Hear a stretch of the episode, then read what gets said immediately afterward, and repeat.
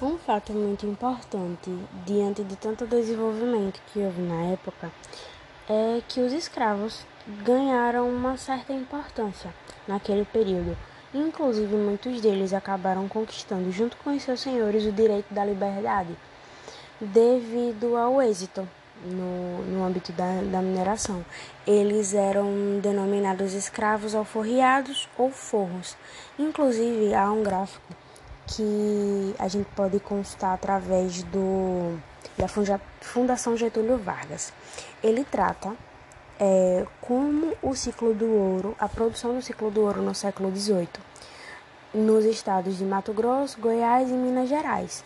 E ele faz um, um apanhado de que, de que vocês vão entender que era mais ou menos assim. A população existia, havia um crescimento muito grande, assim como o crescimento econômico também. Existiam cerca de 189 mil homens e mulheres livres ou forros, né? Como a gente acabou de citar, como eu acabei de citar para vocês, e cerca de 174 mil escravos, incluindo homens, mulheres e crianças. E assim como é, eu havia citado para vocês, outros grupos houveram a necessidade de outros grupos acabarem se formando. Por conta das atividades econômicas naquele momento, a necessidade realmente de construir cidades, aldeias, e a partir de então surge o, em destaque os tropeiros, que eram pessoas responsáveis pelo comércio de alimentos e mercadorias, que faziam principalmente o transporte das car de cargas entre o Rio Grande do Sul e São Paulo e seguiam para Minas Gerais.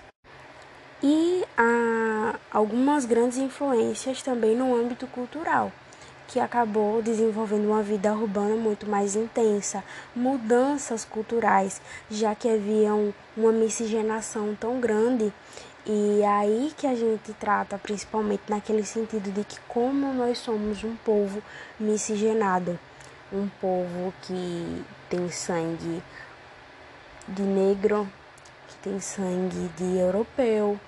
E a, a partir desse momento, principalmente, é que surge esse contexto de mudanças culturais, intelectuais, com tantas com tantas influências e com tantos pesos que não podem ser descaracterizados e também não podem ser esquecidos.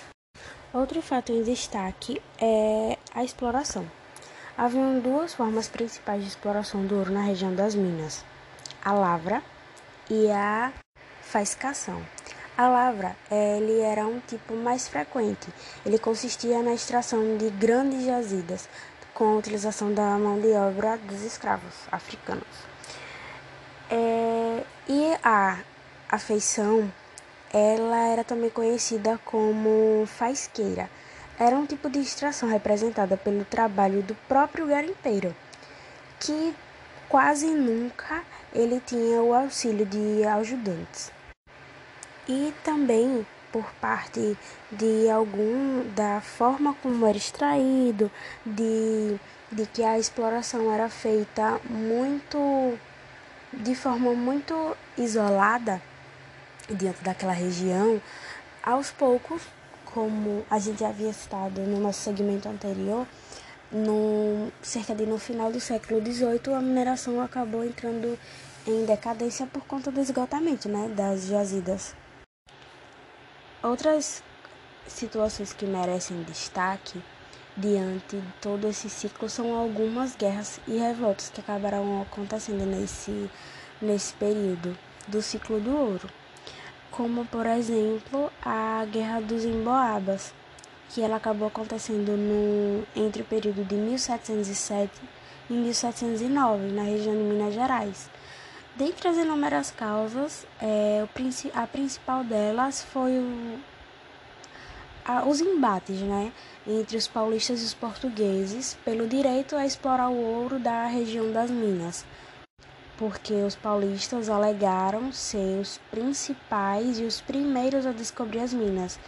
E eles queriam o direito e mais benefícios para poder explorar aquelas, aquelas terras, já que eles alegaram ter conhecido e saber dos benefícios sobre o ouro.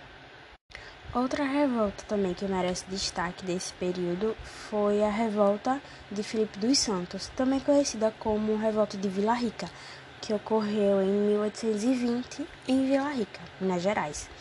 Dentre algumas causas da revolta, vale destacar a insatisfação do povo, além de comerciantes e proprietários, com a rígida fiscalização portuguesa por conta daqueles fatores que a gente já havia comentado que a questão dos impostos, punições muito severas para aqueles que não conseguiam parar, pagar o valor predeterminado pela coroa, principalmente. Outra revolta, e muito importante, é a Inconfidência Mineira, também conhecida como Conjuração Mineira, que ocorreu no ano de 1789 em Minas Gerais e foi considerado um movimento separatista por conta da intenção de separar o Brasil de Portugal, que teve como principal motivador, causa motivadora, a cobrança excessiva dos impostos.